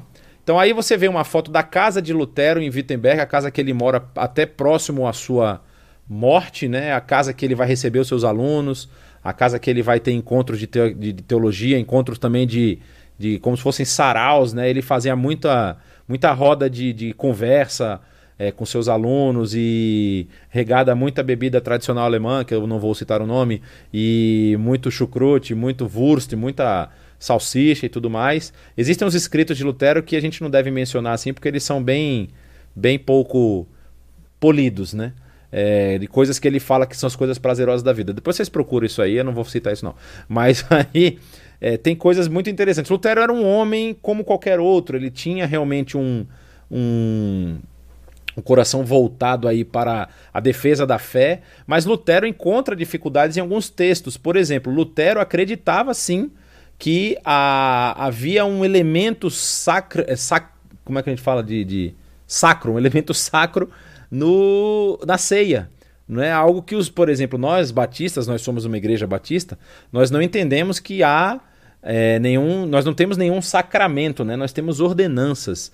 Então Jesus deixa duas ordenanças para os seus seguidores, que é batizar todos em nome do Pai, do Filho e do Espírito Santo e celebrar a ceia até que ele volte, né? Que vai só. só é, toda vez que comermos da, da, da, ceia, vamos relembrar a sua morte. E ele não vai comer dela de novo até que coma na, no, já no, no, no, reino, né? No reino vindouro. E aí. É... Lutero ele, ele, ele pega aquele, a tradução literal do Este é o meu corpo e ele considera que há ali um elemento especial na, na, na, na ceia. Então ele considera realmente a ceia como um sacramento. E coisas que, por exemplo, Zwinglio já consegue, é, é, é, consegue trabalhar de uma forma diferente. E tem um segundo elemento que é o batismo infantil. Lutero acreditava que as crianças precisavam sim ser batizadas. Ele continua crendo nisso. E vai ter. Esse, inclusive, vai ser um dos motivos do embate dele com o Lutero, do Zwinglio com o Lutero. É, Zwinglio, por exemplo, ele não, não conseguia entender por que, que Lutero, que já, já tinha rompido com várias questões, né? É, a respeito, por exemplo, do da questão papal, do poder absoluto do Papa e tudo mais, por que, que ele não conseguia romper com esses outros elementos, né? Mas enfim, aí o que, que nós vamos ter no final? a questão do casamento de Lutero e da sua morte. E eu não estou aqui associando as duas coisas, não, não é porque ele casou que ele morreu, não. Mas assim. A... Ele casa com essa ex-freira, né? Que estava num convento, a Catarina Vambora. É, não é pra gente falar vambora, né? Mas eles foram embora. E aí é, tem muitos filhos. Ele tem um. Ele tem um, um dos filhos que ele perde por doença, filho novo, era um filho que ele amava muito. E aí ele tem também isso, isso abala um pouco aí a sua a sua trajetória, ele, ele fica bastante chateado e machucado por conta da perda desse filho. E aí o que, que acontece na sua morte? Lá no, no ano 1546, Lutero volta para a terra dos seus pais lá, porque os seus irmãos, a região de Eisenach, desculpa, a região de Eisleben, é, Eisenach é onde está o castelo de Wartburg, a região de Eisleben, ela é, os seus irmãos eles passam a, a cuidar dos negócios do, do pai de Lutero que trabalhava lá com a questão das minas, né? Das minas de, de carvão e de cobre, se eu não me engano. E tem um impasse lá com os senhores da terra que o Alberto de Mainz ele quer tomar todas as minas, ele quer ser o dono de tudo lá e dominar todas, todas as coisas. E aí Lutero vai lá tentar resolver esse impasse. E aí nessa ida a, a Sleben, ele prega na igreja num, do, num, num dia, vai para casa e ele diz que está passando mal na noite anterior. Às duas da manhã ele acorda com um, um, um, uma sensação de queimação muito forte no peito. E aí o pessoal tenta lá com a medicina da época fazer uma coisa ou outra. E aí, segundo registros póstumos, às duas horas da manhã, Lutero vem a morrer. Exatamente no dia é, 18 de fevereiro de 1546. E acabou a história de Lutero. Bom, pessoal, vamos lá. Estou aqui vendo algumas perguntas. Lutero, a gente acaba aqui. Na próxima semana a gente vai começar a falar sobre a reforma suíça, a reforma franco-suíça, né? A reforma de língua francesa. É, falar um pouco de Calvino, de Martin Butzer e outros mais. Mas deixa eu ver aqui se nós temos algumas perguntas que eu possa elucidar, esclarecer.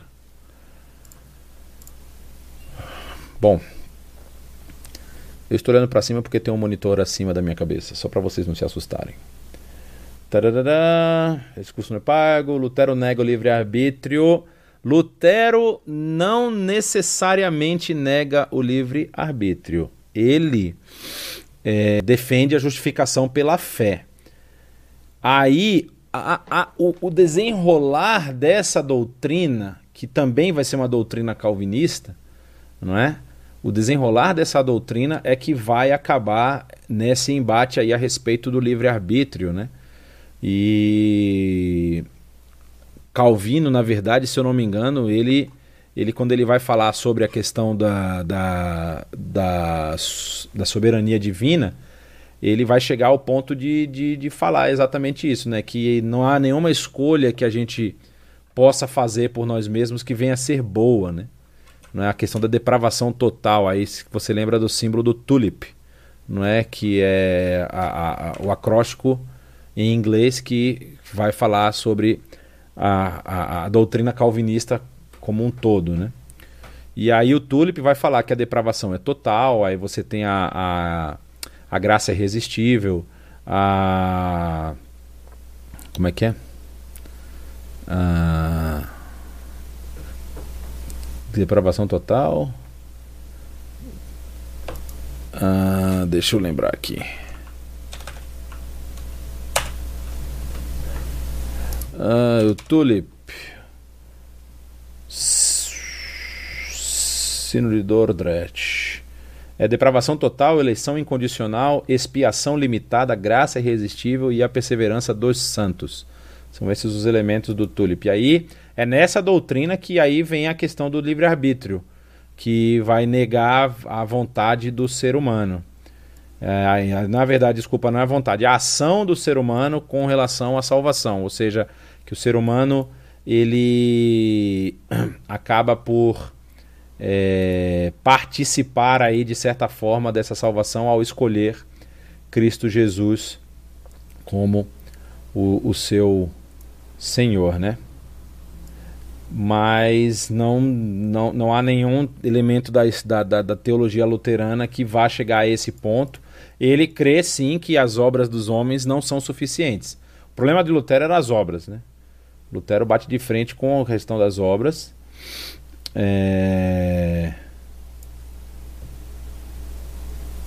E, e aí age mais por conta disso, mas não necessariamente negando o livre-arbítrio. Uh, Lutero foi contemporâneo de Gutenberg? Não, não foi contemporâneo de Gutenberg. Gutenberg lança o seu grande projeto em 1450, mas ele morre antes de Lutero nascer se eu não estou enganado. É, Lutero nasce em 1483 e o Gutenberg, Gutenberg, Johannes Gutenberg, é, ele morre em 68. É isso mesmo. Ele morre em 1468. Ok? Lutero não termina o Antigo Testamento, termina. Lutero lança a Bíblia completa. Lutero lança a Bíblia completa, Antigo e Novo Testamento, em 1000 534. O que Lutero não faz é traduzir ela sozinho. Lutero traduz o Novo Testamento sozinho, em 11 semanas, mas o Antigo Testamento não. Ele traduz com ajuda, e com ajuda inclusive de alguns amigos judeus que ele tinha, de alguns conhecidos judeus, que ele acaba consultando em alguns, alguns elementos é, a respeito dessa tradução aí. Tá? Porque os senhores feudais poderosos o apoiavam. É, essa é uma pergunta interessante. O, o que, que acontece? Né? Havia ali uma tensão de poder entre o poderio católico, o poderio de Carlos V, no caso, o poderio da, da, da do, do, infer, do, do, inferno, do Império é, francês ali, do, do, dos, de língua francesa, vamos dizer assim. Na época antes do Carlos era o esqueci o nome, mas enfim. É, e aí havia uma tensão de poderes. Então, por exemplo, todo mundo sabia que os turcos estavam subindo, estavam chegando. Só que os alemães não necessariamente queriam ser é, é, comandados por um, um, general francês ou um general da, da igreja. Eles talvez quisessem que eles mesmos fossem os líderes e tudo mais. Formar forças paralelas aí. Então, quando Lutero apresenta esse, esses novos elementos é, para muitos desses senhores foi uma forma de dizer: olha, a igreja, você está mandando demais, porque a igreja católica na época também opinava em questões políticas. E Lutero vai ser um, um, um, cara de dentro de casa, vamos dizer assim. Ele pode até opinar em questões políticas, como ele faz várias vezes, mas como ele é da casa, é mais fácil você lidar com uma pessoa que você conhece do que com um cara lá de fora que não conhece a realidade. Então, vários dos senhores e dos, dos príncipes eleitores ficam por trás de Lutero, defendem as ideias dele, também porque há, há uma questão até aí meio que filosófica, né? O, o, o alemão, ele é, ele é um filósofo assim, o alemão gosta muito de filosofia. Então ele gosta muito de pensar. E o que, que eles encontraram em Lutero? Uma pessoa que pensava fora da caixa. E aí, quando a igreja dá aquela resposta, uma resposta bruta, dizendo assim, você não pode pensar, você só tem que exercer, é, é, executar o que a gente manda, para muitos deles falam, não, mas aqui a pessoa pode, pode pensar diferente. Ela tem que apresentar os argumentos dela. E aí você percebe que muitos deles ficam por, defendem Lutero também por conta disso, né? Porque ele era um alemão e porque ele realmente tinha ideias diferentes e tinha embasamento, ele apresentava os seus embasamentos. E assim, quando Lutero começa a apresentar que os éditos papais aí, eles se contradizem, aí é claro para qualquer pessoa que sabe ler vai falar, mas realmente ele tem razão, os caras estão falando uma coisa aqui, outra coisa já deu 20 anos para frente, eles mudam tudo. E hum, não, não tinha por que não, não defendê-lo, né? Ah... Porque os poderosos tá. Qual o maior conflito na Guerra dos Camponeses e, princípio, e o princípio luterano da passiva submissão à autoridade? Então, é essa que é a questão que a gente mencionou, né? Assim, a Guerra dos Camponeses, eu realmente, se você for me perguntar qual é o maior conflito, eu não vou saber dizer exatamente onde foi, não. Eu sei que no norte da Alemanha houve um massacre muito grande, e na região ali do noroeste, que é onde está a cidade de, de Wittenberg, também houve. Nor, noroeste, não, perdão, nordeste, que está a cidade de Wittenberg. Mas o grande problema é que Lutero não conseguiu, essa é a minha opinião já, e Lutero não conseguiu conectar com os camponeses. Né? Quando Lutero pediu para os camponeses irem mais devagar e inclusive conversar amigavelmente, e falou para os senhores de terra lá não, não, não, não usarem de força excessiva contra os camponeses, os camponeses falaram: a bola está com a gente agora e é a hora de partir para cima, é a nossa oportunidade. Muitos deles, porque também foram, vamos dizer assim, envenenados pelo discurso de que a causa deles era divina, causa discurso esse feito pelos profetas de Zwickau, pelo, pelos anabatistas, como a causa deles era divina, eles teriam vitória garantida. E aí veio lá o, o poderio é, dos senhores de terra e dos, dos, dos, príncipes eleitores que tinham exércitos treinados com, com, com cavalaria, com artilharia, com tudo mais, os camponeses vinham com pedaço de pau, com, com foice, né? Com, com outras coisas assim. E aí não tinha como não dar problema, né? E aí Lutero, aquela questão, não é que ele falou para eles serem submissos, né? Ele, ele falou para eles irem devagar porque ele sabia quem estava do outro lado. E aí, como eles não obedeceram, o que aconteceu depois foi só desdobramento. Não tem, não tem muito o que ele fazer, né? Quando Lutero estava confinado no castelo, ele realizava cultos semanais, era possível com a participação de pessoas, de comunitários. Existia um período em que ele ficou isolado. Depois ele começou a fazer algumas coisas ali para as pessoas do próprio castelo. Porque um castelo, para funcionar, não, não, não é assim, joga Lutero lá dentro e fecha a porta, né? Existe todo um corpo de funcionários, de pessoas que trabalham, que moram dentro do castelo é muito provável que esse castelo, na verdade, fosse do Felipe III, mas não era um castelo que ele morava. Ele era um castelo que ele ia, por exemplo, talvez no verão, como a região de Wartburg é uma região mais, mais alta, é uma região lindíssima, por sinal. É, pode ser que ali seja um, um, castelo de verão, por exemplo. Ele vai lá porque é mais, mais fresco e tudo mais. De repente, mais, mais quente na, na, na, região de Wittenberg e tudo. Eu, para dizer a verdade, eu não posso confirmar nada disso que eu estou falando, não. Mas eu imagino, porque quem um, um, um, grande construtor do período bíblico que fez isso era Herodes, né? Herodes construiu vários castelos, você tinha castelo de verão, castelo de inverno, na verdade fortalezas, né? Não eram castelos, eram fortalezas. Mas assim, e aí você tinha o povo lá daquela região e Lutero realizava algumas missas, assim, tinha até um salão é, na parte superior do castelo lá que era um salão de, de, de encontros, de festas e que também tinha ali um, um, um local de, de sermão, né? E eu acho que não, agora saber se as pessoas poderiam participar, eu creio que só as pessoas do castelo. O castelo não é de tão fácil acesso assim, assim, tá?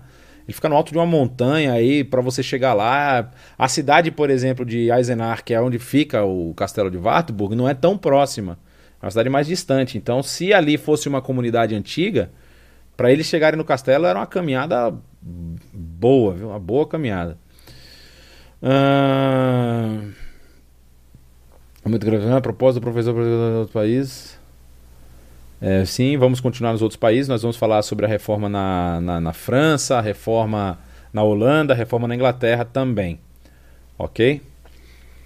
Hum, esse movimento de camponeses tem alguma relação futura com um dos grupos dos anabatistas ou algum tipo de movimento decorrente da reforma? A revolta dos camponeses foi uma revolta socioeconômica. É isso que a gente pode falar. Os anabatistas vão ter reflexo, sim. Existem grupos anabatistas que. Inclusive, a gente já falou de um deles, por exemplo, os Ruteritas, que são anabatistas, de Jacob Rutter. É, eles existem até os dias de hoje. Não é? E existem outros movimentos anabatistas, por exemplo, os batistas, em tese, têm parte dos anabatistas, né? algumas coisas que nós absorve, a, a, abraçamos das doutrinas deles. E nós existimos até hoje. Mas assim, também menonitas, menonitas são anabatistas, né? Eles são contra, por exemplo, é, pegar em armas para lutar para a guerra, eles são, são pacifistas, então eles acabam tendo que fugir da Europa, porque senão eles iam ser obrigados a lutar ou então seriam mortos. Então você tem esses grupos aí que permanecem até hoje. Mas a questão do grupo dos camponeses, não. Os camponeses foi, foi um. um, um é, como é, foi, a gente pode dizer que foi um um aproveitamento da situação, né? Você tinha lá os camponeses que queriam uma revolta, você tinha os líderes anabatistas que não tinham um exército ao seu lado, então juntou uma coisa na outra aí, e eles com essa essa áurea divina da sua revolta, da sua revolução, partiram para cima de quem estava com a espada na mão, né? E aí acabaram sofrendo tudo. Ai, meu Deus.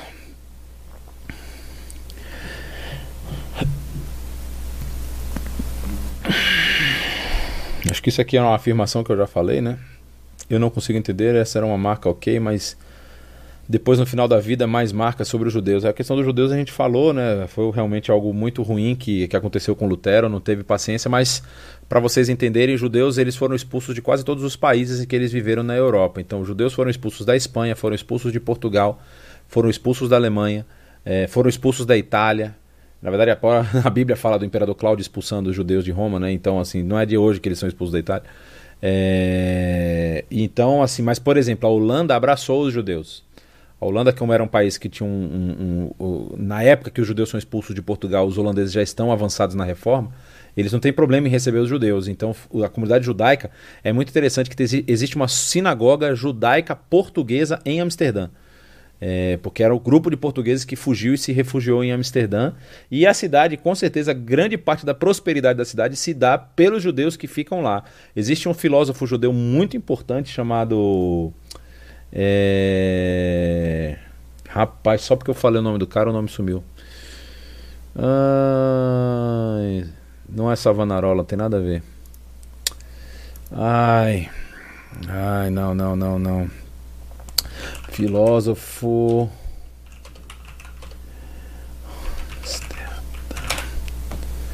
Olha que doideira. Baruch de Espinosa. Baruch Espinosa, exatamente. O Espinosa ele é um cara muito importante dentro da filosofia judaica e ele escreve quase tudo que ele tinha, é, que ele escreveu de Amsterdã, que ele era dessa comunidade que acaba é, ficando por lá, né?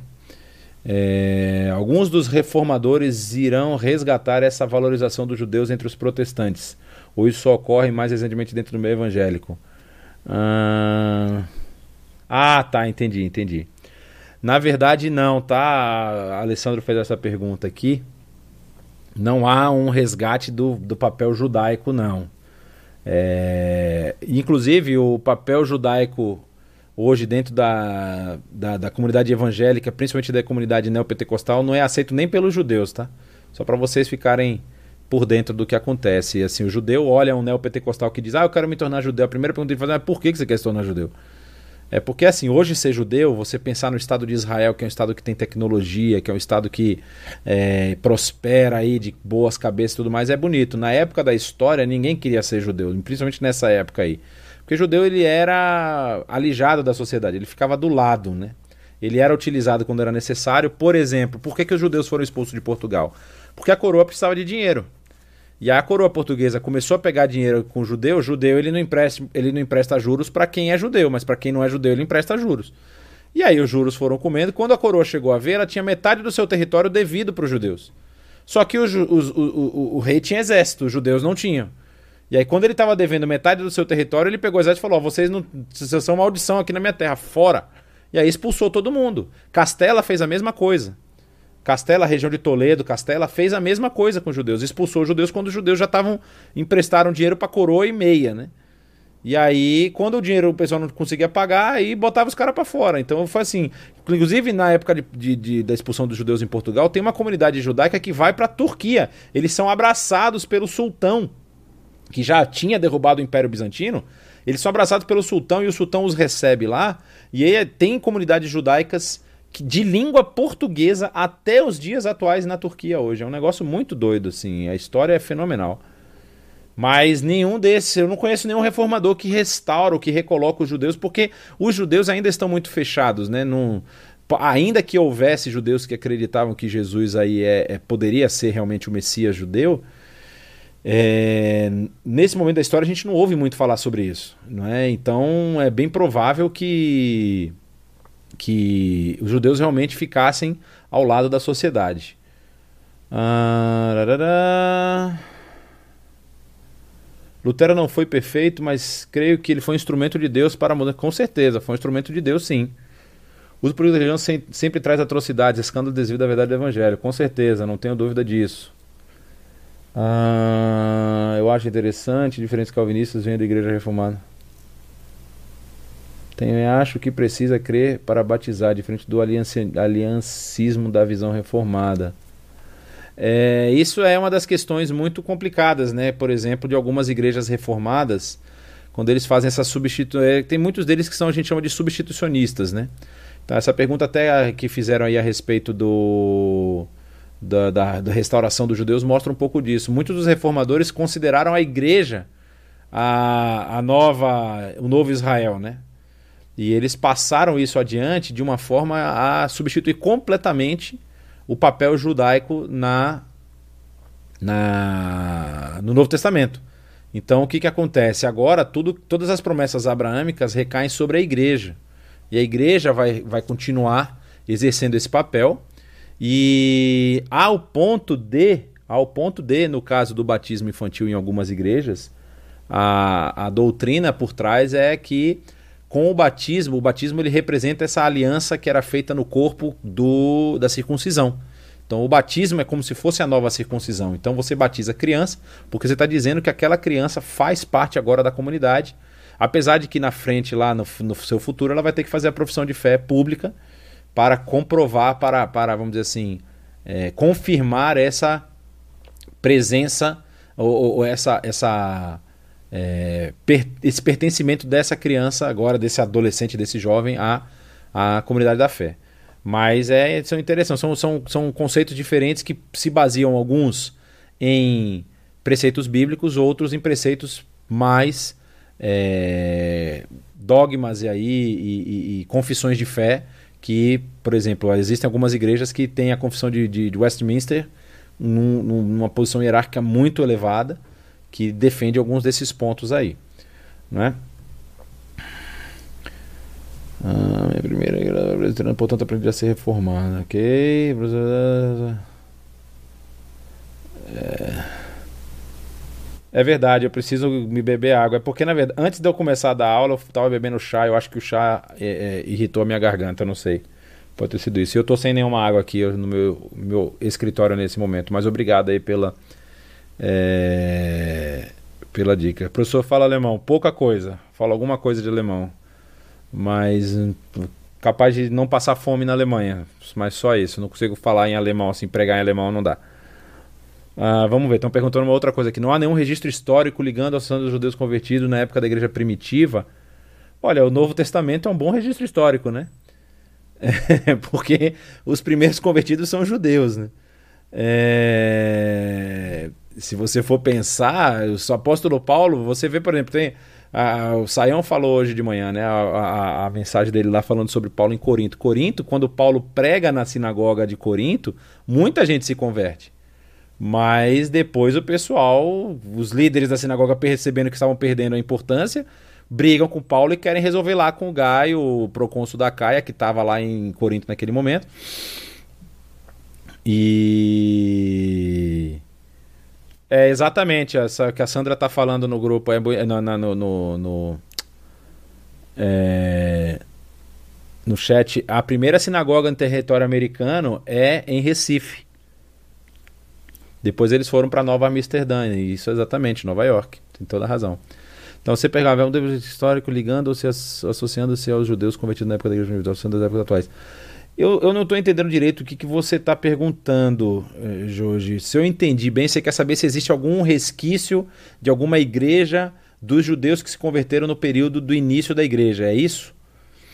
É, se for isso, é, existem, por exemplo, cristãos é, muito antigos do período bizantino, mas de maioria árabe, vamos dizer, de maioria árabe. Existem alguns poucos que eu conheço, assim, de, historicamente, para dizer a verdade, eu não conheço. Mas é, existem, por exemplo, se vocês conhecem, já ouviram falar do Hospital Sírio-Libanês aqui em São Paulo? É, o Hospital Sírio-Libanês são de cristãos sírio-libaneses que fugiram da guerra e vieram para o Brasil. E esses são cristãos históricos, né? Eles são cristãos, inclusive, que vão entrar no embate contra a ascensão árabe. É, nós temos aqui na, na nossa comunidade um, um, um, professor que ele dá aula sobre textos cristãos árabes que combatiam as ideias de Muhammad e da do Corão. E isso da época que surge o Islã. Então, na época que surge o Islã, alguns teólogos cristãos árabes escrevem refutando as posições presentes no Islã. E esses cristãos árabes são os cristãos históricos que nós temos ali na região do Oriente Médio, tanto no Líbano como na Síria. Na Síria e no Líbano, praticamente a, a, houve um, um, um, Se não houve um massacre, houve uma expulsão muito grande. Muitos foram expulsos da região ali por se sentirem ameaçados constantemente, né? Muitos vieram para o Brasil. Muitos vieram para o Brasil. Então, é, é, vieram para outros lugares do mundo também. Mas esses são os cristãos que, que eu posso fazer essa conexão aí com esses primeiros convertidos. Quando você fala de judeus convertidos, é, eu não conheço, porque há, há, há, um problema. Nós vamos ter um, uma live na quarta-feira falando sobre antissemitismo. E há um movimento antissemita já nas raízes da igreja cristã, já na igreja primitiva passado ali o primeiro século, na metade do segundo século, começam a surgir elementos apontando aí para um antissemitismo é, nos escritos dos pais da igreja, como se eles apontassem para os judeus como culpados pela morte de Cristo. E aí é, é, tem esse movimento também. E é muito antigo o antissemitismo, né? Mas eu não consigo, assim, se você quiser que eu te diga, ah, mas existe uma comunidade. Eu não conheço nenhuma comunidade judaica da época dos, do, do, do, do início do cristianismo que tenha resistido até os dias atuais. Até porque, durante um grande período, os judeus eles saem daquela região. É, quando a gente fala que os judeus saem, assim, a grande maioria ficam, claro, algumas comunidades. E as comunidades que ficam, elas normalmente são comunidades judaicas tradicionais, né? não são comunidades cristãs, não. Não são comunidades cristãs. Mais alguma pergunta, pessoal? Acho que acabamos as perguntas, né? Já passamos do tempo 12 minutos aqui, então um forte abraço a todos, um prazer muito grande estar aqui com vocês. Até semana que vem nós vamos começar a falar aí sobre a reforma no território de língua francesa, para falarmos sobre Calvino, provavelmente falar sobre é, Martin Butzer também e como é que funcionou a reforma naqueles lados de lá. Tá bom? Deus os abençoe. Um forte abraço e até a semana que vem.